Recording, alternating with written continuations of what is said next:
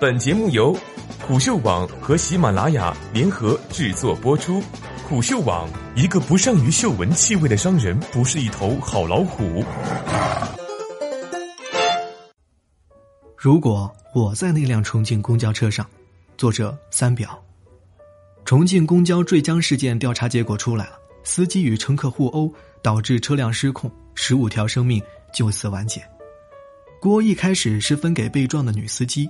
负责报道一切的《新京报》也是这么想的，后来发现女司机是冤枉的，大家被带了一波节奏，让媒体道歉是不可能的，反手把脏水泼到了自媒体和大 V 身上，真会秀啊，里外里不亏。现在结果出来了，锅就得重新分配了，有说郭是拿手机砸司机头的女乘客，有说郭是情绪失控的司机。有说郭是沉默的乘客，有说郭是没在驾驶室装个玻璃罩，还有一些具备上帝视角的网友说：“都别争了，你们全有罪。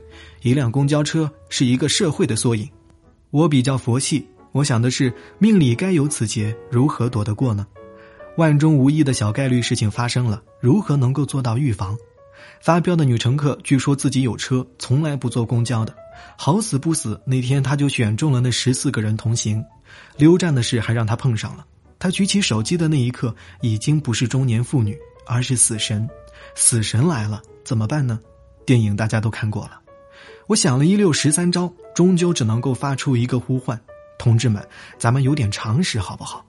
这好像有点务虚，但其他务实的招也确实不灵啊。譬如说，建议大家遇到干扰司机正常驾驶的乘客，伸出援手予以制止。我换位思考了一下。如果我在那辆公交车里，撒泼的女性自带 buff，我未必敢上去制止。再有，我们公共空间里类似口角太多了，你除非上去能够点个哑穴，不然冒头之后就像被卷入了二战泥潭一样，可又没有美国的实力能够加速战争的结束。最关键的是，你也不知道冲突双方什么时候戛然而止，什么时候战事升级。我亲眼见过的，往往互相问候几轮家人，讨个嘴上不吃亏就结束了。下一站到了之后，乘客边骂边下车，然后看司机关门启动时，两手叉腰怒指：“你有种下来啊！你走就是我养的。”重庆公交的那个女人后续的举动让人意想不到，几秒钟的事情，冲突双方的情绪突然来到临界点，而不幸的到来只需一秒。所以你苛责没有伸出援手的乘客有什么用呢？他们也感到突兀，事情背离了市井吵架本该的走向路径。有说给驾驶室加装防护装置的，把司机关在笼子里。但你有没有听说过，有的司机突然心梗发作，乘客发现后急忙过去操控方向盘，救了一车人的命？这时候你是不是想说，还是开放的驾驶室比较好呢？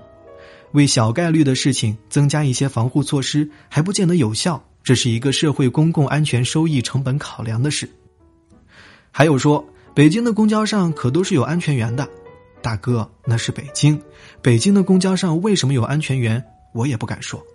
你看，真是没有一劳永逸的万能招数，我们只好呼唤常识。它包括，要认识到自己的命很贵，坐车呢就是要把命交给司机。你要祈祷他睡得好，心情好，没喝酒。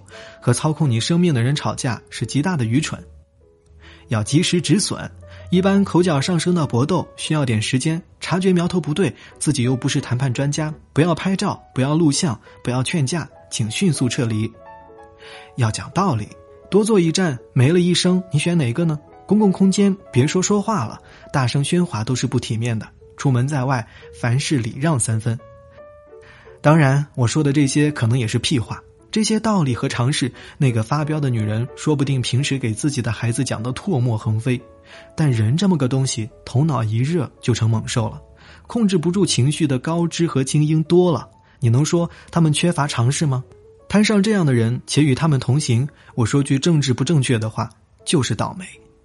说到最后，可能陷入不可知论了。人有多不靠谱，不幸就离得有多近。我有点期待无人驾驶快点到来了。你坐过站了，你昧着良心怨司机故意使坏，以后都机器设定了。你砸他吗？不可能！你怎么能够跟机器一般见识呢？冷冰冰的机器反而会让你觉得，哦，这是规则，这是设定，我该服从。人常识缺乏，人总认为人心不靠谱，人总认为人在害人，那一切交给机器，这是人的选择。如果我在重庆那辆公交车上，没办法，那都是命。一辆公交可不是什么社会的缩影，而是人性的暗河。